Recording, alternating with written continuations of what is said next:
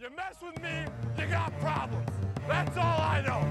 Woo, on three. One, two, three. Woo! Turn it up. Watt knocks the ball out. JJ running for it, picks it up. 35-30 to his left of 25, and he's brought down. JJ Watt, strip, sack. I don't care who they put in there and tackle. They got to deal with us. Fitzpatrick to the air, wide open touchdown, and it's J.J. Watt. Unbelievable! Watt catches the touchdown. This guy can do it all. Texans coming in the blitz. Manuel intercepted by Watt. And the big fella lumbering inside the 40. No one is going to catch Watt into the end zone for the pick six. Hallo und herzlich willkommen zu einer neuen Folge von Heads Off to the Bull, eurem Podcast für die deutschsprachige Fangemeinde der Houston Texans. Ich bin Christian und begrüße euch heute zu unserer Jubiläumsfolge, die bei uns Texans natürlich nicht Folge 100 sein wird, sondern eben schon Folge 99. Und dafür müsst ihr lediglich mit mir aus unserer Reihe vorlieb nehmen. Dafür habe ich heute einen besonderen Gast dabei. Und das ist niemand geringerer als NFL-Spieler Kilian Zierer, O-Liner unserer Houston Texans. Hi, Kilian. Hi, freue mich dabei zu sein. Ja, zunächst einmal die logischste aller Fragen. Wie geht's dir und wie läuft die Reha? Mir geht's an sich äh, ganz gut. Ähm, die Reha verläuft relativ langsam, einfach aus dem Grund, dass ich dieses Jahr nicht mehr spielen kann. Deswegen ist kein Grund, äh, gibt es einfach keinen Grund, mich so schnell wie möglich wieder auf den Platz zu kriegen. Deswegen ähm, verläuft alles sehr langsam, aber verläuft alles äh, sehr gut soweit. Und du darfst halt alles da in der Facility der Texans machen, also bist rund um die, um das Team da unterwegs und äh, stehst auch weiter wahrscheinlich in Kontakt mit den Coaches, Ja. wie das dann alles laufen soll. Okay, ja, sehr schön. Wir wünschen dir natürlich im Namen aller Texans-Fans weiterhin gute Besserung. Danke. Ja, dann machen wir einen kurzen Ausflug. Nimm uns doch gern mal mit in deine Vergangenheit. Wie kommt man denn als deutscher Junge überhaupt zum Football? Und noch viel interessanter, wie schafft man es denn dann in die NFL zu kommen? Ja, ähm, ja, wie jeder Deutsche habe ich natürlich Fußball gespielt für zehn, zwölf, zehn Jahre, glaube ich. Weil ähm, ja, es war halt einfach der Sport ne? in Europa, auch in Deutschland. Und irgendwann äh, war mir dann klar, ich bin äh, zu groß für den Sport. Das war also mit 15, 15 16 ungefähr. Und äh, ich war in den USA und habe äh, mein erstes Footballspiel gesehen. Das war damals die äh, Patriots gegen die Steelers. Habe ich den NFL Kickoff hier miterlebt habe davon noch nie ein Footballspiel gehört, habe von der Sportart zwar gehört, aber nie ein Footballspiel gesehen.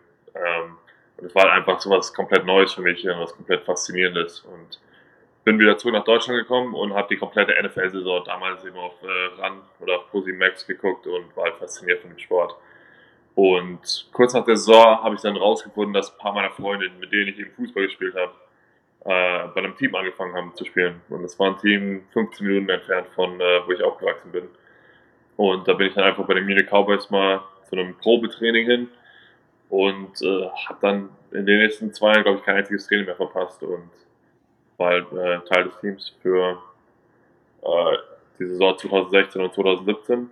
Und dann 2018 war ich noch bei den Comets ein Jahr, weil meine Mutter umgezogen ist.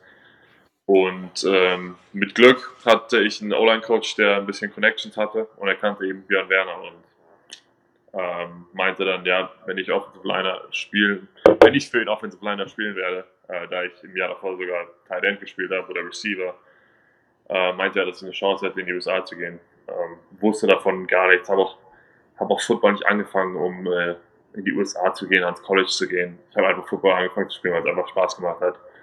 Aber ähm, dachte mir, die Chance muss ich auf jeden Fall nutzen und hat alles irgendwie geklappt. Bin mit äh, Björn in Kontakt gekommen. Björn hatte ähm, Kontakt mit dem Junior College, äh, wo ich dann letztendlich war, beim College of the Canyons. Und es hat dann irgendwie alles so gepasst, dass ich im Sommer 2018 ähm, ja, nach Kalifornien geflogen bin, ans Junior College bin für eineinhalb Jahre. Habe da zwei Seasons gespielt und habe nach meiner ersten äh, Season im, im darauffolgenden Spring dann äh, ganz viele Scholarships bekommen und äh, eine davon war eben Auburn. Und dann bin ich 2020 äh, nach Auburn für die nächsten drei Jahre. Und jetzt äh, bin ich hier bei den Texans. Dreieinhalb Jahre später. Ja, sehr, sehr, sehr krass. Also das heißt, es ist schon so ein bisschen durch dieses Programm, was ähm, Björn Werner damals ja, glaube ich, dann noch so ein bisschen kleiner hatte. Ich, gibt's, das gibt's ja auch immer noch, ne, glaube ich. Ähm, Und ähm, als du dein erstes Spiel da in den USA geguckt hast, war das einfach ein Urlaub, wo du da gewesen bist? Oder war das so ein Highschool-Aufenthalt oder einfach im Urlaub? Ich war im Urlaub mit meinem äh, Vater und meiner Schwester. Wir waren einfach im Urlaub. Ja. Er kannte Freunde, die jedes Jahr nach, ähm, wie hieß denn das? Das ist gegenüber von Miami, auf der anderen Seite. Ich, ich weiß gar nicht, wie es heißt. Äh, Ähm, ja, Fort Myers, Florida. Naples. Irgendwo Ah, Fort Florida. Myers, okay. War da für drei Wochen und äh, ich glaube, zwei Tage bevor wir zurückgeflogen sind, war halt eben der Kickoff. Und da habe ich einfach nur im Fernsehen miterlebt und war halt, äh, ja, war halt was ganz Neues für mich. Ja, sehr cool.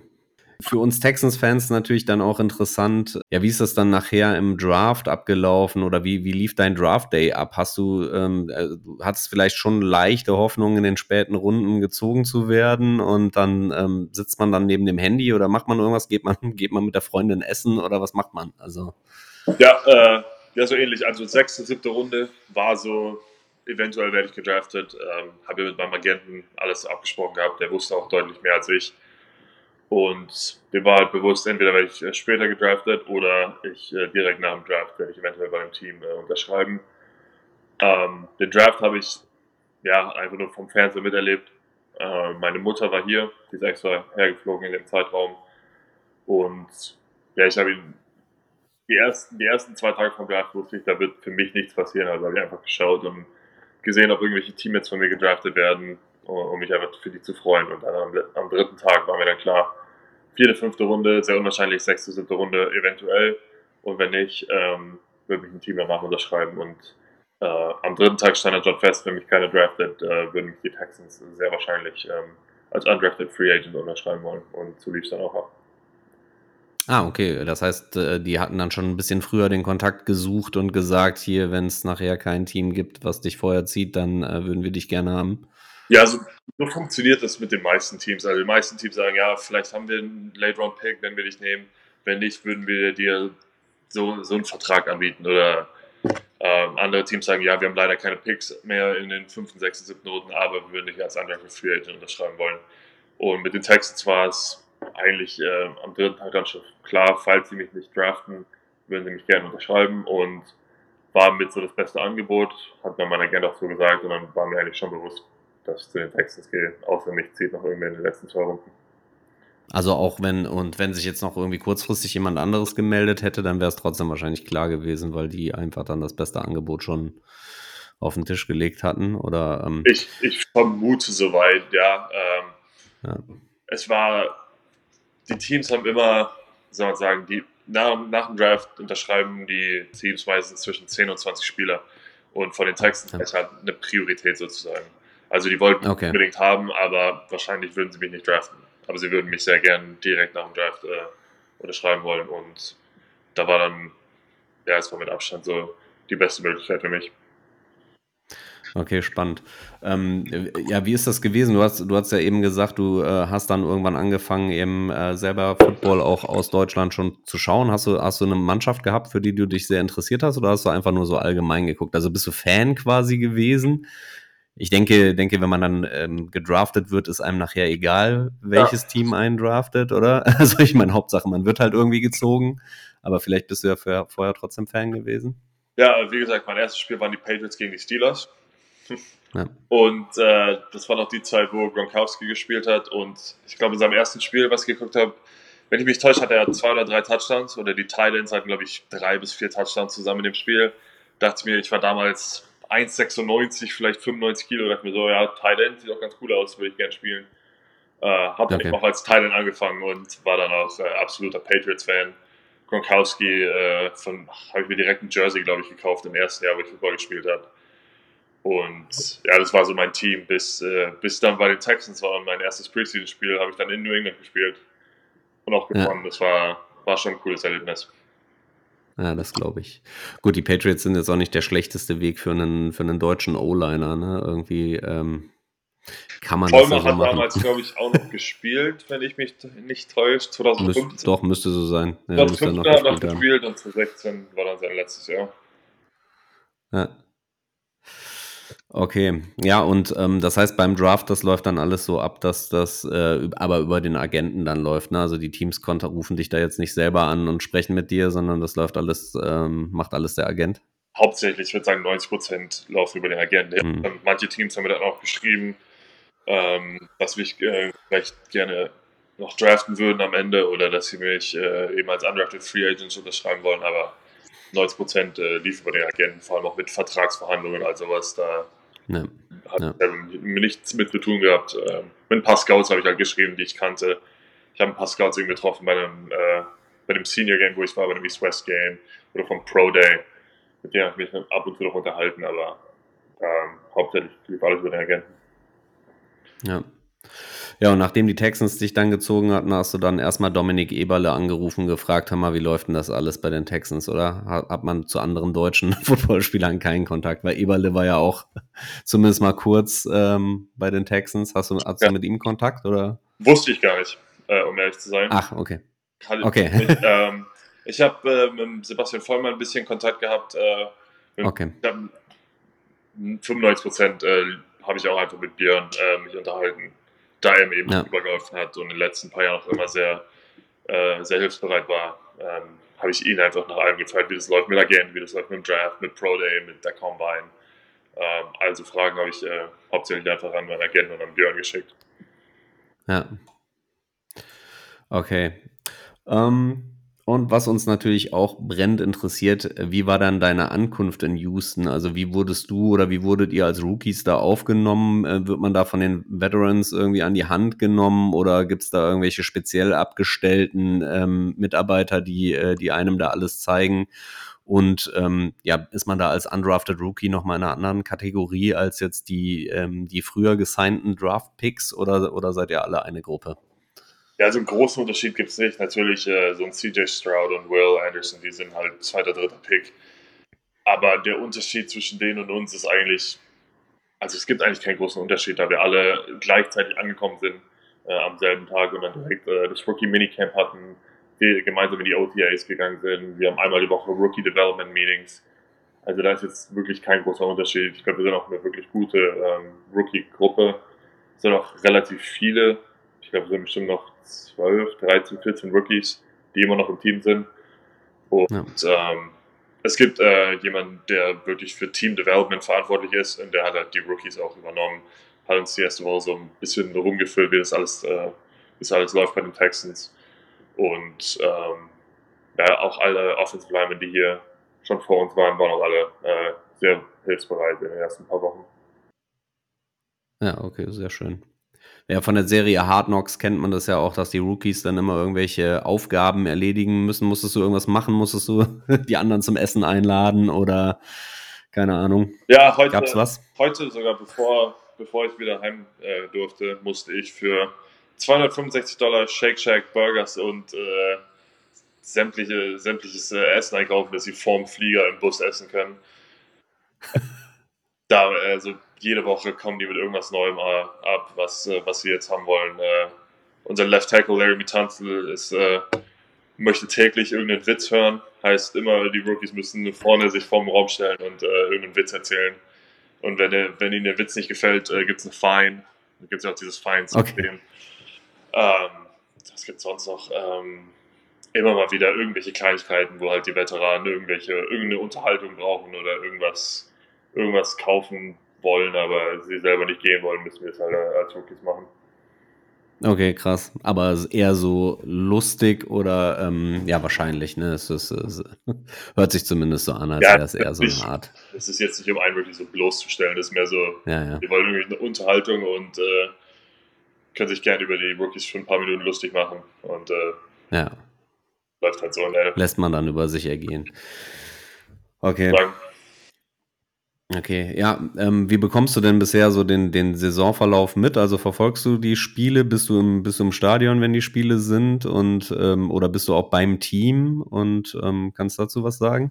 Ja, bei den Heimspielen bin ich im Stadion. Äh, in der ersten Woche waren wir an der Sideline. Ich glaube, da haben wir jetzt die Regeln ein bisschen geändert, weil ich glaube, du darfst nur eine maximale Anzahl äh, von Personen an der Sideline haben. Deswegen sind jetzt alle so IR-Spieler äh, in, der, in der Box. Also wir schauen das Spiel meistens von oben in der Owner Suite an. Ah, okay. Bei Away-Spielen, also bei Auswärtsspielen, bin ich nicht dabei. Das macht einfach keinen Sinn, da im Flieger mitzufliegen. Die schaue ich einfach von zu Hause an. Aber äh, sechs von sieben Tagen bin ich auch im, im Gebäude und schaue, ähm, bin halt beim Team dabei. Ja.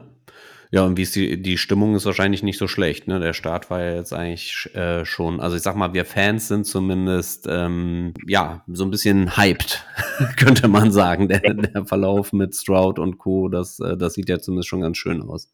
Ja, auf jeden Fall. Die ersten zwei Spiele waren ein bisschen, ja, da hat man so gemerkt, ja, wir haben noch einige, wir sind ein komplett neues Team. Und dann im dritten Spiel hat es dann langsam angefangen zu klappen und dann, als wir zu Hause gegen die Steelers äh, praktisch äh, zurückgesendet haben mit, ich glaube, 30 zu 6 oder so. Das erste, der erste Heimsieg seit, ich glaube, zwei Jahren. Ähm, war schon, war schon ein cooles Erlebnis und dann hat man so langsam gemerkt, ja, wir haben, wir haben ein gutes Team und wir können äh, auf jeden Fall dieses Jahr äh, ein Playoff-Team sein und ich glaube, alle im, im, Gebäude fühlen sich genauso wie die Fans und ähm, ja, einfach glücklich dabei zu sein. Ja, das heißt, die Miko Ryans hat da schon auch so irgendwie so einen Effekt aufs Team. Hast, du, hast du mit ihm schon, hast du mit ihm auch zu tun oder läuft das eher alles mit den Position Coaches und man kriegt vom Head Coach selber da gar nicht so viel mit? Ähm, oder wie läuft das so? Ja, der Head Coach hat halt mal in den Team-Meetings, wird man halt manchmal so einzeln äh, angesprochen. Äh, wir gehen halt irgendwelche Spielzüge äh, aus dem Training oder jetzt halt in letzter Zeit eben aus den Spielen durch. Ähm, aber hauptsächlich habe ich halt mit dem Office Coordinator und am meisten halt mit dem, äh, mit dem O-Line-Coach zu tun und ähm, der Head Coach, der hat halt tausend andere, andere Aufgaben. Und ja. Also auf jeden Fall, ähm, er weiß, wer ich bin. Ähm, aber wie gesagt, äh, das meiste geht mit deiner eigenen Position Group äh, Ja. Aber ich denke, er hat trotzdem insgesamt einen, sehr positiven äh, Effekt auf den, auf den Locker Room, oder? Also ja, ich glaube, das ist schon ein Typ, der, äh, der die Leute mitreißen kann. Auf jeden Fall. Das hat man auch gesehen im Fall Camp haben sie ja immer diese Open Practices, wo äh, Fans äh, erlaubt sind oder halt eben zuschauen dürfen. Ja. Und wir hatten um Viertel vor fünf oder halb fünf morgens waren die ersten Fans schon äh, draußen und haben darauf gewartet, dass wir äh, im Training äh, zum Training rauskommen, obwohl das Training erst fünf, sechs Stunden später angefangen hat. Äh, auf jeden Fall ein kleiner Demico Ryan-Effekt. Das heißt, man hat schon den Eindruck, dass die Stadt Houston ähm, auf den Beinen ist, um die Texans anzuschauen und auch anzufeuern, was yep. halt in den letzten Jahren so ein bisschen, bisschen verloren war, was aber ja vor deiner Zeit bei den Texans war. Also das heißt, du kennst es ja wahrscheinlich von vorher gar nicht so genau. Nee, aber wenn es jetzt also ich kenne es selber nicht, aber ich habe es halt von anderen Spielern so gehört, dass äh, ja. komplett, also in einem Jahr komplett umgedreht ist, was wie es letztes Jahr eben noch ablief oder vor ein paar Jahren. Ähm, ja. Aber wie gesagt, ich kann ja nur dieses Jahr beurteilen und bis jetzt äh, bin ich sehr glücklich. Ja, sehr schön. Hat jemand irgendwelche Worte über einen Jack Easterby verloren oder wird darüber nicht mehr gesprochen? Äh, ich habe mal was, ich habe mal so ein bisschen was gehört, aber ich kann da auch nicht viel zu sagen. Ich weiß ja, wer nee, nee, ist so als Person, aber ich es da. Alles gut. Auf jeden Fall, auf jeden Fall gibt es äh, da ein paar Geschichten. Auf jeden Fall. Okay, okay, okay. Ähm, ja, dann ähm, Kommen wir noch mal ein bisschen darauf, dass der, ähm, der Hype in Deutschland ist ja schon ähm, größer geworden über die letzten Jahre. Weißt du ja selbst, wenn du über Pro7 Max so ein bisschen sogar äh, zum Football gekommen bist. Mittlerweile läuft es auf RTL. Ja. Inwieweit kriegt man das in den USA mit, dass das hier in, in Deutschland oder auch vielleicht allgemein in Europa gehypt wird? Und, und wie sehen sowas die, die amerikanischen Spieler oder wie kriegst du das mit? Ja, Fernsehen kann ich ja selber nicht. Ich bekomme es halt nur äh, über, übers Internet mit. Und ich bekomme es halt auch ein bisschen mit, da ich äh, Teil der so einer Dokumentation von RTL bin. Die mhm. waren äh, zum Draft da, die waren vorm Draft da, die waren beim Pro Day oder vorm Pro Day da, beim Pro Day Training und waren jetzt auch schon zweimal hier in Houston, glaube ich. Einmal äh, zum Fall Camp bei einem Training und jetzt vor ein paar Wochen waren sie nochmal da und die drehen halt immer mit mir so ein paar Teile, ähm, jetzt wie mein Ablauf war von vom College in die NFL auf IAA, wie es bei mir jetzt privat läuft. Und das bekomme ich halt da so mit, aber ähm, die Spiele an sich kann ich ja selber äh, nicht, nicht anschauen. Aber ich bekomme halt, ja, die, dass die, die versuchen, die, die NFL in Deutschland größer zu machen. Die Sendungen sind auch bisher leider noch nicht, äh, glaube ich, ausgestrahlt worden, wo es um, um dich geht. Ich hatte den, den Produzenten tatsächlich in Düsseldorf auf so einem NFL-Event zufällig getroffen und ähm, da hatte er mir erzählt, dass er irgendwie ein, zwei Tage später auf dem Weg war, um eben das Preseason-Spiel in äh, New England dann auch zu begleiten. Ich glaube, da haben sie dann wahrscheinlich auch intensiver mit dir gesprochen. Ja, da Oder war dich ich verfolgt. nach dem Spiel äh, mit äh, Markus Kuhl und Sebastian Vollmer getroffen. Wir haben ein kleines Interview Ja, Ich glaube, ein Teil lief bestimmt während des Drafts von mir, wenn ich mich nicht täusche, weil da war ein, äh, mhm. da war ein Kamerateam bei mir da und ich glaube, jetzt dann demnächst dann nochmal so ein Tag kommt, wie es jetzt eben hier in Houston abläuft. ja. Ja, ist natürlich tatsächlich ein bisschen schade, dass das, äh, also gerade für so eine Sendung schade zumindest, äh, dass, ähm, dass du jetzt nicht als Spieler da bist, sondern eben als Verletzter, aber spannend ist es, glaube ich, trotzdem anzusehen. Ähm, ja, in den kommenden zwei Wochen sind ja dann auch die zwei äh, Spiele in Frankfurt. Ähm, kriegst du da was zu mit oder, oder hast du irgendwelche Pläne, zu sowas, sowas mal zu besuchen? Oder ähm, kannst du das gar nicht, weil du eben in der Facility sein musst? Oder wie, wie ist das für dich? Ja, also ich hoffe, dass die Texans mal ein Spiel in Deutschland haben, aber solange, solange ich selber nicht spiele, äh, werde ich da nicht rüberfliegen, da ich eben gerade, äh, ich mache ja sozusagen praktisch ein Off-Season-Programm, also ich versuche äh, einfach so Ja. stark wie möglich zu werden, so schnell wie möglich wieder fit zu werden, um mich einfach als Spieler zu verbessern, jetzt in der Zeit, wo ich äh, eben nicht mittrainieren kann. Und deswegen werde ich auch äh, in nächster Zeit, äh, solange diese Saison noch läuft, äh, hier nicht wegfliegen. Ähm, ich weiß, dass die Colts spielen, da ich mich mit Bernhard Reimann nach dem Spiel gegen die Colts hier kurz getroffen habe. Und ich weiß, dass er, äh, dass die Colts ja gegen die, Patriots. Colts gegen die Patriots spielen.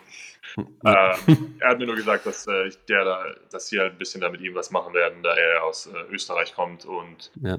ähm, es auch sozusagen ein Heimspiel für ihn ist. Und mehr weiß ich jetzt auch noch nicht genau darüber, aber ähm, ich weiß auf jeden Fall, dass bestimmt äh, zwei gute Spiele sein werden. Dolphins Chiefs verspricht zumindest äh, hochklassig zu sein. Auf jeden Fall. Ja. Ja, ich würde mich auch freuen, wenn die Texans nochmal rüberkommen. Äh, äh, da war ja eben das, das London-Spiel 2019, aber irgendwie ähm, hatte mir jetzt der Verein eher so zukommen lassen, dass wenn nochmal ein Auslandsspiel ist, wird wahrscheinlich erstmal Mexiko dran sein. Und das ist äh, für uns Deutsche nicht ganz so einfach. Ja, das glaube ich. Ja, es werden ja hoffentlich äh, demnächst noch mehr Aus Auswärtsspiele, Auslandsspiele. Ähm, ja, ich kann mir schon vorstellen, dass die Texans da eines Tages dabei sind. Ja, mit Sicherheit. Ja, ähm, wie ist denn der Plan für dich? Also wie geht's, wie geht's jetzt weiter aktuell? Du bist, bist in der Reha, du bist Teil der Texans. Äh, Wie läuft, wie läuft das genau? Also dein Vertrag geht jetzt bis zu, zu irgendeinem Punkt oder also das heißt, du, du hoffst schon im nächsten Jahr auch noch ein Teil des Teams zu bleiben, wenn auch dann die Offseason startet. Und ähm, ich meine ja, ein recht großer Kader erstmal zur Verfügung steht, in dem man wieder versuchen kann, sich durchzusetzen. Ne? Ja, genau so eigentlich. Ähm, mir wurde gesagt, ja, ich, wir packen dich jetzt auf IR. Wir glauben aber, dass du ein gut genuger Spieler bist, um in der NFL äh, zu spielen. Und eben äh, werde ich nächstes Jahr hoffentlich versuchen, nächstes Jahr in den Kader zu kommen und dann, ja, wie gesagt, in der Offseason äh, fit zu sein und im Offseason-Programm mitzumachen. Ja. Ja, super. Ähm, dann danke ich dir vielmals für deine Zeit und ähm, freue mich sehr, dass du dir die Zeit genommen hast. Wir wünschen dir natürlich weiterhin alles Gute ähm, für die Gesundheit und vor allem natürlich auch für die NFL. Liebensgern auch bei unseren Texans, aber ansonsten auch natürlich generell bei jedem anderen Team, falls es so sein sollte. Und ähm, wir können gern auch in Kontakt bleiben und dann natürlich nochmal zu einem späteren Zeitpunkt vielleicht ja, ein Update an unsere Hörer geben, wie es so aussieht. Also ja, dann erstmal vielen Dank und alles Gute und ich beende das dann hier gern mit Horns ab und du darfst gern auch noch zwei Worte an die Fans sagen, wenn du magst. Ja, auf jeden Fall. Äh, wir können gerne in Kontakt bleiben und ähm, ja, hat Spaß gemacht und äh, go Texans.